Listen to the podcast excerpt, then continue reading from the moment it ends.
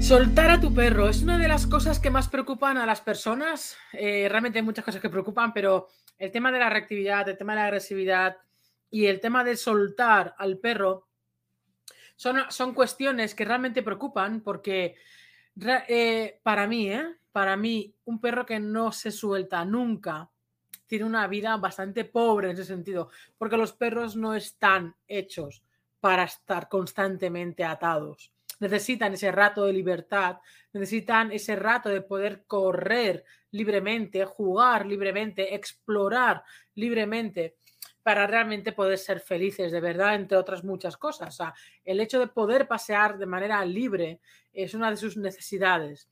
Pero hay muchos miedos. Y en este vídeo en este vídeo vamos a... Muy buenas chicos y chicas. En este vídeo vamos a hablar de un estudio en el que eh, me la ha pasado una alumna de la academia. Estaba yo aquí contestando tan libremente los comentarios de la academia que los jueves es el día. Eh, es el día de contestar y evaluar vídeos de la academia porque luego por la tarde hacemos el, el webinar. Por cierto, academia que está abierta y te puedes suscribir de manera trimestral o anual ¿vale? Pero, y luego tienes la saga de desafiar la reactividad, que mirad ahí qué chulo. Bueno, eh, el caso es que estaba contestando esta mañana los comentarios de la academia y, de repente una de las alumnas, que es muy participativa, de hecho gran parte de los comentarios son de ella, eh, de las preguntas y comentarios de cada lección. Y me ha pasado un estudio que es fascinante. Yo he dejado, os he dejado el estudio en la descripción del vídeo pero ahora os voy a leer el análisis que hace ella, porque el vídeo, el, estudio está en inglés, ¿vale? Yo lo he ojeado por encima, pero yo no tengo ni la idea de inglés, aunque se puede poner evidentemente el traductor de Google.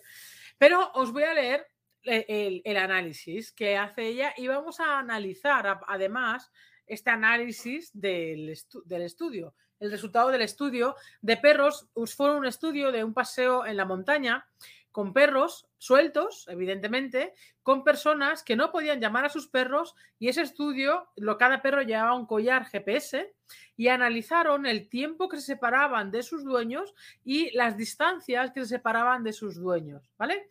Eh, y un poco cuál es la estructura de esa separación, de ese alejamiento de cada uno de los perros. Y es muy interesante este estudio, porque quizá con, con la revelación de este estudio, evidentemente, más el conocimiento que tienes que tener de tu perro, más la relación que tienes que tener con tu perro, pues esto es algo que eh, te va a dar mucha información y quizá te va a dar mucha confianza a la hora de, poder mm, de poder soltar a tu perro en la montaña, ¿vale? Y además te voy a contar una historia muy interesante que me pasó el otro día con una vecina. Bien, eh, siempre que estoy ahí con el de este, me encanta ojear el, libro de Reactividad 1 porque me encanta. Es mi libro, pero me encanta. Bueno, te voy a leer eh, el, análisis de esta alumna, ¿vale? Que ha hecho, bueno, que ha, sacado el análisis, el resultado del estudio que hicieron. Y te lo voy a leer. Lo comenta que es, eh, es un estudio interesante por el miedo que tenemos precisamente de que el perro no regrese. Dice, en este experimento hicieron caminatas en un área de bosque muy grande. Todos los perros fueron monitoreados con GPS y los dueños no podían interactuar de ninguna manera con ellos, pero debían tener una buena relación. Ojito a esto, ¿vale? La caminata duraba una hora y, y, registraban cada vez que un perro se alejaba más de 20 metros de su dueño. Encontraron que el 43% de los perros el 43% de los perros, es decir, casi la mitad, nunca se alejó más de 150 metros de sus dueños. El 27% no fue más allá de 350 metros y el 30% de los perros, cuando menos en una ocasión durante esa hora, se alejó más de 350 metros.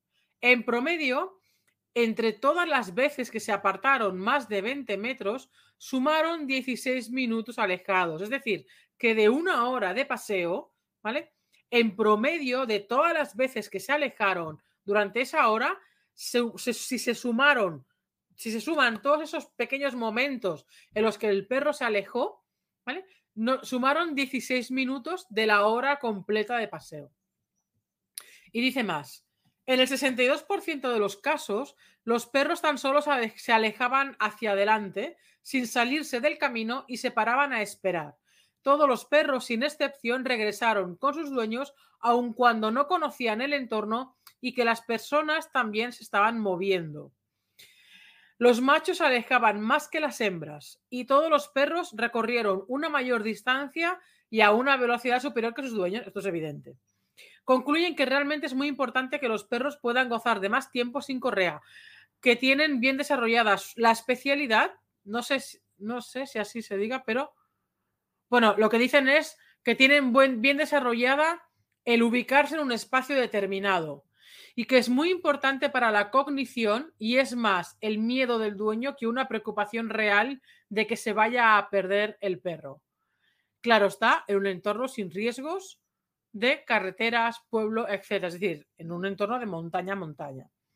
Y luego en el, en, el estudio hay un gráfico que viene en el artículo que se muestran los siete patrones que los perros tuvieron para explorar. Es decir, esto es muy interesante. Voy a poner el estudio aquí al lado. Esto es muy interesante porque lo que nos está diciendo este estudio es que eh, en una hora de camino, en una hora de caminata con el perro durante, eh, o sea, de camino por la montaña, el promedio que se va a alejar un perro de ti para explorar son 16 minutos. Esto es una media, ¿vale? En un estudio eh, en el resumen, no sé cuántos perros lo, cuántos perros fueron. En el, o sea, en, el, en la evaluación, en el análisis del estudio de la alumna, no me pone cuántos perros fueron. ¿Vale? En el estudio sí que lo pondrá. Pero como está en inglés, pues digo, yo me he quedado con el. Sí que lo he ojeado, pero, pero tendría que leerlo con calma. Pero es interesante porque el 43% de los perros nunca se alejó más de 150 metros. Y 150 metros es nada. Es lo mínimo que se te puede alejar un perro eh, para simplemente ir explorando el entorno. Y, eh, una cosa muy interesante que es de, todos los perros del estudio, absolutamente todos volvieron sin llamarlo, sin interactuar. La persona no podía interactuar con su perro. La persona no podía esperar en un punto determinado a que el, su perro volviera, sino que las personas tenían que seguir caminando en el paseo y confiar, porque todos tenían un GPS puesto, ¿vale? Eh, evidentemente confiar en que su perro era parte de un estudio y evidentemente con el GPS lo tenían localizado. Fijaos que una de las cosas más importantes para mí que ponen en este estudio es que eh, los, dueños no podían interactuar de ninguna manera con ellos, no podían llamarlos, no podían silbar, no podían hacer ningún ruidito que interfiriera en, la acción de venir del perro. Pero debían tener una buena relación, es decir, una de las cosas más importantes que os la he dicho 25.000 veces y no me canso de repetirla, es que para que realmente podamos confiar en nuestro perro, ojo, no confiar en nuestro perro, confiar nosotros en, el hecho de soltar a nuestro perro es en tener una buena relación con nuestro perro. Y ahora os voy a contar una historia, una mini historia que me pasó el otro día en el paseo por la montaña. Eh, yo entre semana, por tiempo, pues normalmente voy al camino que tengo aquí delante, la montaña, o voy al camino que tengo aquí al lado. Depende del tiempo que tenga y depende del tiempo que haga también, etcétera, etcétera, ¿no? Depende de la hora que tenga que salir, si hay más sombra, menos sombra, etc. El caso es que por la mañana suelo ir a un camino que tengo aquí delante y, bueno, aquí delante, tengo que ir un momento por la carretera andando con, con capitán y luego ya cojo el camino que es de, es un camino de viñedos en este caso, más que de montaña. Hay montañas alrededor, pero, pero el camino es de viñedos. Y eh, por la hora que sea, por la hora que era, que era muy temprano, eran las siete y poco de la mañana, coincidí con una vecina, que a veces coincido, que esta vecina tiene un perro que adoptó hace algunos años, pero, y no es la primera vez que coincido con ella en la montaña, eh, nunca jamás ha soltado a su perro nunca jamás. De hecho, es un perro que tiene un poco de reactividad y es un perro que le falta un poquito de habilidades sociales eh, porque eh, su, primera, su, primera, su primer encuentro normalmente suele ser bastante conflictivo, es muy intenso, gruñendo, se pone con las patas encima del otro perro. Y el único perro que tolera esta acción es Capitán. Evidentemente, eh, un perro que no conviva con, con, él. Es Capitán. Y eso que son dos machos, ¿no? Pero aún así, eh, bueno, pues no hay ningún problema. Eh, no hay ningún problema porque Capitán es como es, te digo, porque la entrada de este perro es bastante intensa, eh, y por eso tiene tantos problemas con otros perros, ¿no? Porque ningún perro tolera esa entrada tan bestia, gruñendo, poniéndose encima, etc. Total, que claro, su dueña tiene esta imagen de su perro en la cabeza, que es esa intensidad, que es esa bronca con la que empiezan las interacciones sociales. Y como tiene eso en la cabeza, porque es lo que ve, a pesar de que con Capitán tiene otra relación diferente eh, y ve también, porque nos hemos juntado muchísimas veces, y ve realmente cómo es su perro, eh, su dueña tiene mucho miedo y nunca en los años que lleva con el perro eh, lo ha soltado. Ya lleva cuatro o cinco años con, este perro. El caso es que el otro día, em, el otro día, cuando coincidí con ella en la montaña, en el camino, le comenté, ¿no? Porque justamente el fin de semana, eso fue el lunes, eso fue el lunes, estamos a jueves hoy, lunes o mar, no, martes, Ayer, mentira, miércoles. Eh, ayer miércoles coincidí con ella en el camino. Justamente el fin de semana yo había visto pasar a su perro con, con su cuñado. O sea, lo pasaba a su cuñado con el perro de su cuñado, el perro de su primo y, este perro. Y, lo vi suelto y me quedé un poco flipando, ¿no? Porque lo vi por la ventana y digo, uy, ¿qué hace Jerry suelto?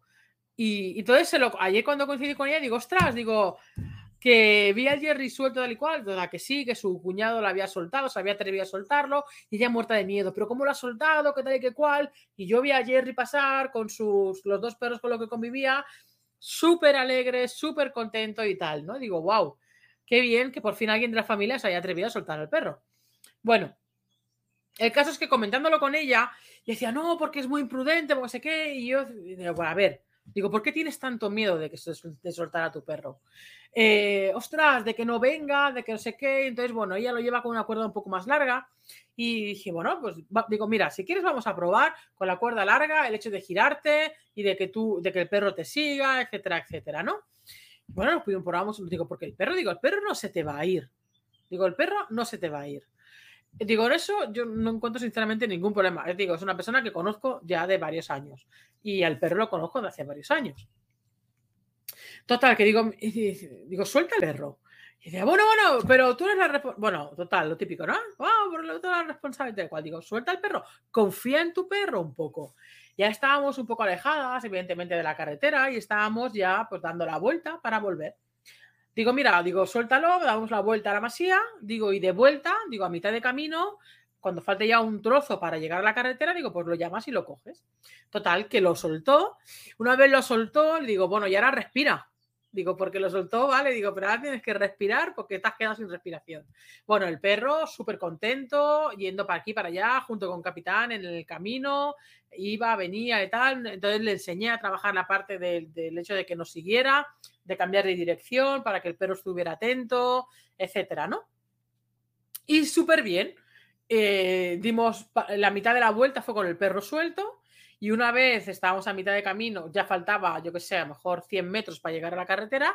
Digo, bueno, pues ahora lo coges, lo llamas, digo, y, lo atas. Ya habíamos practicado varias veces el tema de cambiar de dirección, de que el perro viniera, de premiarlo, un poco de que ella también fuera cogiendo confianza con su perro. El resultado, ella al final quedó muy contenta porque pudo disfrutar, pudo disfrutar por primera vez en cuatro o cinco años que tiene el perro por primera vez en su vida pudo disfrutar de ver a su perro durante 15 minutos, 10-15 minutos suelto, y vio que realmente no pasaba nada, que el perro estaba pendiente de ella, que ni siquiera se alejaba, etcétera. Y, y wow, fue una experiencia muy buena para el perro, evidentemente, y fue muy buena para la persona. Entonces, fijaos, la parte del estudio que os he comentado al principio, este estudio que hicieron, el tiempo que se llegan a alejar, la distancia a la que se llegan a alejar los perros y cómo vuelven y cómo ellos se orientan también, ¿no? Contando que este perro, digo, digo, bueno, si tú no te sientes cómoda cuando se alejen de X metros, digo, pues lo llamas, digo, no para llamarle, digo, para que cambies de dirección y que te siga para que la X metros esté pendiente de ti. Y efectivamente, cuando llegaban a unos metros, que decía, bueno, pues nada, oye, cambia de dirección, llámalo y te sigues. Algo importante, cambia de dirección, llámalo para que te siga, pero no te quedes plantada como un árbol quieta. Porque lo típico, nos quedamos parados y llamamos al perro. El perro nos mira y se nos queda mirando. Activa el movimiento. Si quieres que el perro te venga, activa el movimiento. Fijaos que una de las cosas que comentan en el estudio es que las personas estaban en constante movimiento. Las personas no se paraban esperando al perro. Las personas seguían caminando. Si tú sigues caminando de una manera natural, el perro te va a seguir. El perro tiene un instinto seguidor muy arraigado. Por eso os digo muchas veces que aprovechéis la etapa de cachorro para aprovechar precisamente este, este instinto seguidor, que lo tienen mucho más fuerte, eh, porque no le interesan tampoco tantas cosas del exterior, sino que le interesa mucho más el vínculo eh, con nosotros, para aprovechar el tema de la llamada y aprovechar el tema de soltarlo. Así que nada, una de las cosas más importantes, insisto, que tenéis que trabajar, eh, no digo con vuestro perro, con vuestro, perro tenéis, con vuestro perro tenéis que trabajar la relación, pero no vais a poder tener una buena relación con vuestro perro si no confiáis en vuestro perro. ¿Vale? Si tenéis miedo, usar cuerda larga, pero no una cuerda larga como tenía esta vecina de 5 metros, una cuerda larga de 20 metros, de darle espacio al perro y ver cómo reacciona cuando se separa de ti. ¿Vale? Eh, evidentemente estamos hablando de entornos seguros, entornos realmente que no hay carreteras en medio, que no, pasan coches por en medio, es decir, la montaña, ¿vale? La montaña, un lugar donde podemos soltar al perro y que si tiene una buena, si tú tienes una buena relación con tu perro, el perro no se te va a ir. Pero es una pena que vayamos a la montaña. Esta mujer llevaba llevando al perro a la montaña todos los santos días atado. Y decía, ¿cómo puedes traer al perro a la montaña atado, tía? Eh, ay, que tengo miedo, que no sé qué, y tiene mucho miedo, ¿eh? O sea, eh, ayer fue su primer día de experimentación de soltar al perro, ¿vale? y bueno, es un proceso que tiene que ir haciendo ella, no el perro, es un proceso que tiene que ir haciendo ella, un proceso interno de confiar en su perro, Pero si no le damos un voto de confianza, vamos a condenar al perro a ir constantemente atado. Me decía, ¿y si se encuentra otro perro? Bueno, pues si se encuentra otro perro, pues se saludarán y harán cosas de perros. Digo, pero no por eso tenemos que dejar al perro que esté atado de manera constante. ¿Y si sale un conejo? Bueno, pues si sale un conejo, lo perseguirá un momento y luego vendrá, pues hará cosas de perros. Eh, entonces, wow, tenemos que soltar el exceso de control que ejercemos sobre nuestros perros para que realmente el perro confíe. Y una de las cosas que le dije a esta chica, a esta vecina, es, si tú quieres que tu perro no se te vaya, no se te escapa, precisamente lo que tienes que hacer es soltarlo.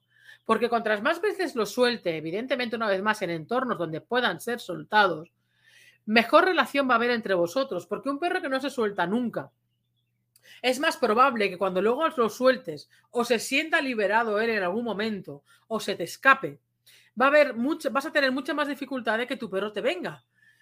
¿Por qué? Porque nunca lo sueltas, nunca confías en él, con lo cual el perro se siente libre y dice, pues ahora se va, va, va a atar a Rita la cantadora, ¿no? Por lo tanto, es importante eh, trabajar esta confianza de soltar al perro, eh, de confiar en tu perro y que tu perro confíe en ti.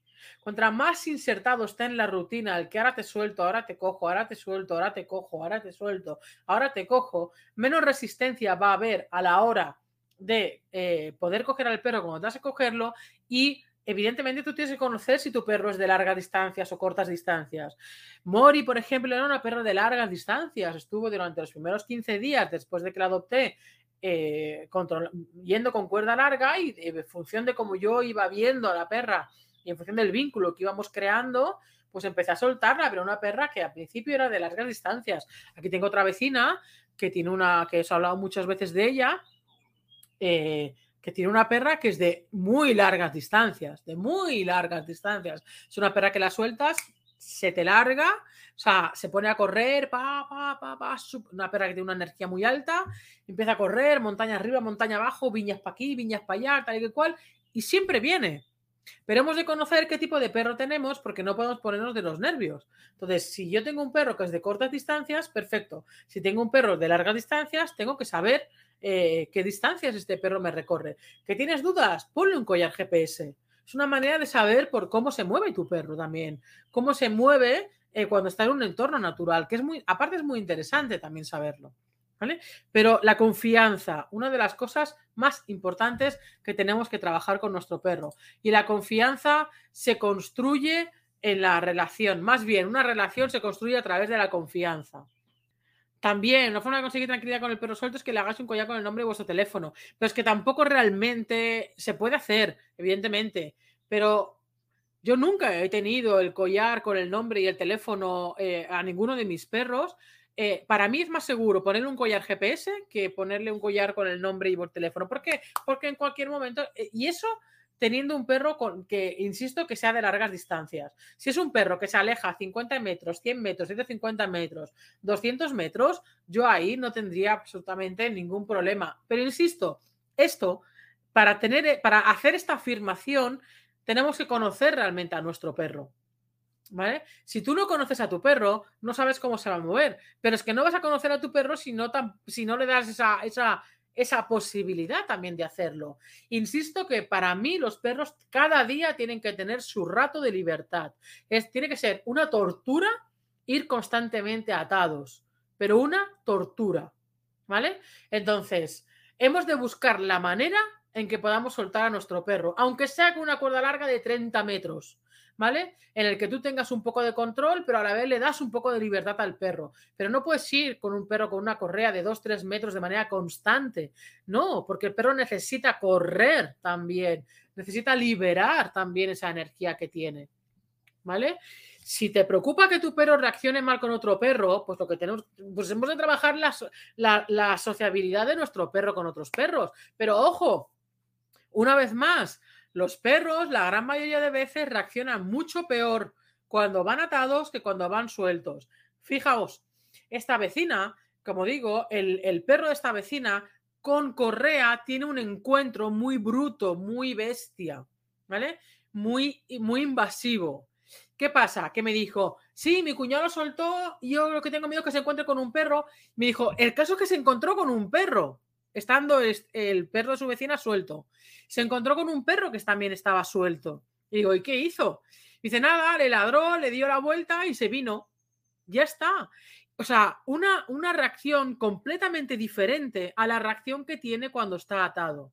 Porque los perros cuando van atados tienen una reacción mucho, muy, muy diferente y normalmente mucho más intensa que cuando están atados. Porque cuando, eh, cuando están atados saben muchas veces resolver la situación que tienen delante. El problema es que cuando van atados no tienen la distancia suficiente ni las posibilidades de manejar las distancias, porque uno, están atados y hay una limitación en la correa, y dos, estamos nosotros que más que ayudar metemos problemas, porque nuestras tensiones, nuestros miedos, nuestras inseguridades, en nuestras historias, ¿vale? Entonces, nuestras pájaras mentales en cuanto, a, en cuanto a miedos limitan la interacción de los perros. Limitamos realmente que los perros sean perros y se comporten como perros. Un perro suelto se comporta siempre, o siempre no, la gran mayoría de veces mucho mejor. Solamente van a, haber, van a haber problemas si tenemos un perro que tiene problemas de agresividad, pero es que entonces tienes que trabajar la agresividad de tu perro y evidentemente no soltarlo. Y si lo sueltas, llevarlo con bozal. Pero si yo tengo un perro que no tiene absolutamente ningún problema con perros, no tengo por qué llevarlo con bozal, evidentemente. Si tú tienes un perro que tiene problemas con perros y no te atreves, pues llévalo con bozal, sí. Eh, más que nada por seguridad, ojo, muchas veces no es para seguridad ni de tu perro ni del otro perro, es para la seguridad de la persona. Pero si, mira, si llevar al perro con bozal te da la posibilidad de soltar al perro y estar tranquila o tranquilo, lo prefiero. Prefiero que vaya un perro con bozal a un perro que vaya constantemente suelto. Porque es una tortura ir suelto constantemente. ¿Os imagináis ir constantemente atados a mm, tres metros de, la persona que y que no podáis eh, em, manejar vuestros propios movimientos, regular vuestra propia intensidad de andar. Eh, el andar natural de un perro no es el andar, es el trotar. Por eso cuando soltamos a los perros, la gran mayoría de veces vamos a ver al perro trotar, porque es el andar natural de un perro. El andar a nuestro paso no es realmente el andar natural de un perro. Vamos a ver muchas veces más a un perro trotar que andar. ¿Vale? Claro que se acostumbran a caminar, pero muchas veces el perro tira de la correa porque necesita trotar, necesita ir a un paso un poquito más ligero que el que vamos nosotros. Hay muchas cosas que no entendemos de los perros porque no les escuchamos. Y es muy injusto convivir con alguien que no te escucha y no te entiende. Para eso tienes los cursos, tienes el libro, tienes los vídeos, tienes un montón de información realmente.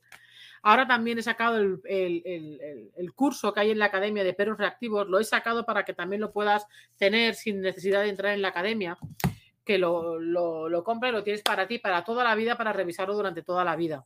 ¿Vale? Eh, y ahora está de promoción. Una vez se termine la promoción, estará el precio normal, ¿vale? Es un curso que es muy interesante, es muy bueno para que uno pueda realmente poder, poder confiar en su perro y poder soltar a su perro. Yo jamás, yo lo siento, jamás he llevado a un perro atado a la montaña. Todos los perros que he tenido, absolutamente todos, los he soltado por la montaña.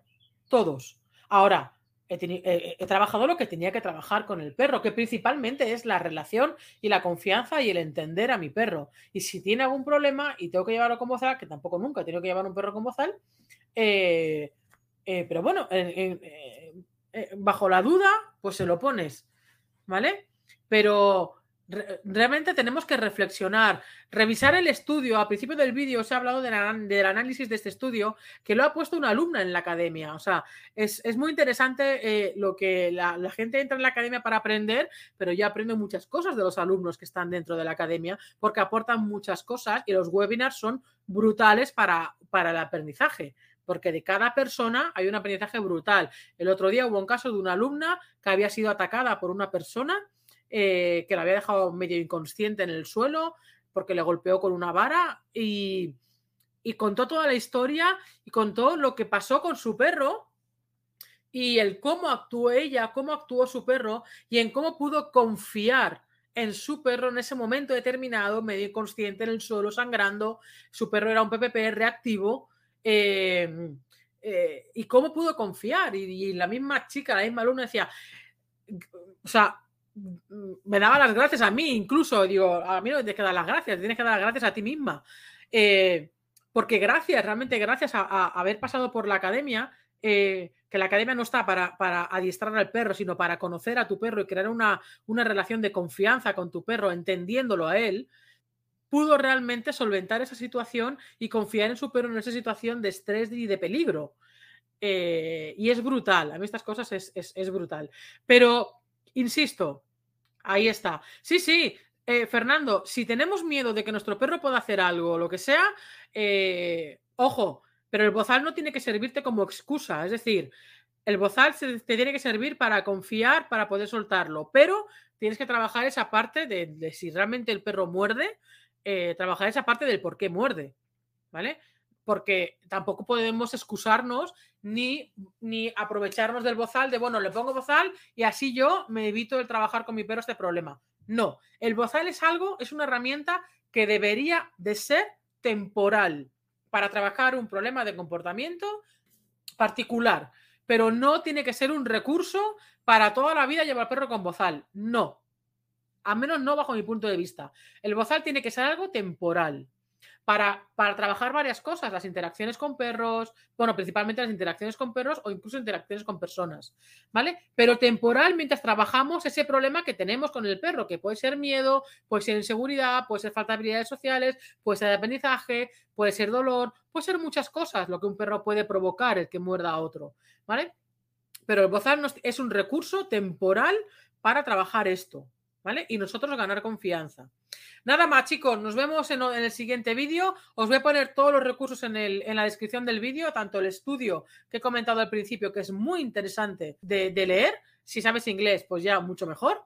¿Vale? Y nos vemos en el siguiente vídeo. Recuerda que tienes la posibilidad de tener la saga al completo Desafío a la Reactividad 1, 2 y 3, que tienes ahí las portadas. ¿Vale? el 2 y el 3 estará disponible en octubre, pero las personas de España, eh, de España peninsular tenéis el privilegio y la exclusividad de poder reservar la saga al completo. Ahora, llegándote el primer libro en unos días y el 2 y el 3 te los envío en octubre sin gastos de envío eh, el de octubre, ¿vale? Esto solamente para España peninsular. España península, Baleares, Andorra y Portugal eh, y Canarias podéis pedir el número 1 y os llega también en unos días, ¿vale? reactividad.com Ahí tenéis el acceso a la saga eh, donde se explica toda la parte de reactividad, la parte de gestión emocional, toda la parte de las emociones, no solamente la gestión emocional, sino las emociones en sí misma, la parte de estrés, la parte de miedo, la parte olfativa, eh, todo, toda la parte de las distancias, la parte de las pautas, la parte de las, de, las causas, eh, de cosas. ¿Vale? Realmente la saga al completo es como una Biblia, la Biblia de la reactividad, donde no. Ahí está todo completo. Nada más.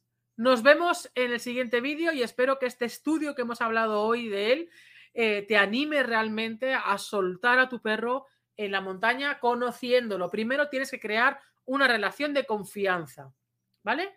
Y después ya vendrá todo lo demás. Nos vemos en el siguiente vídeo. Chao.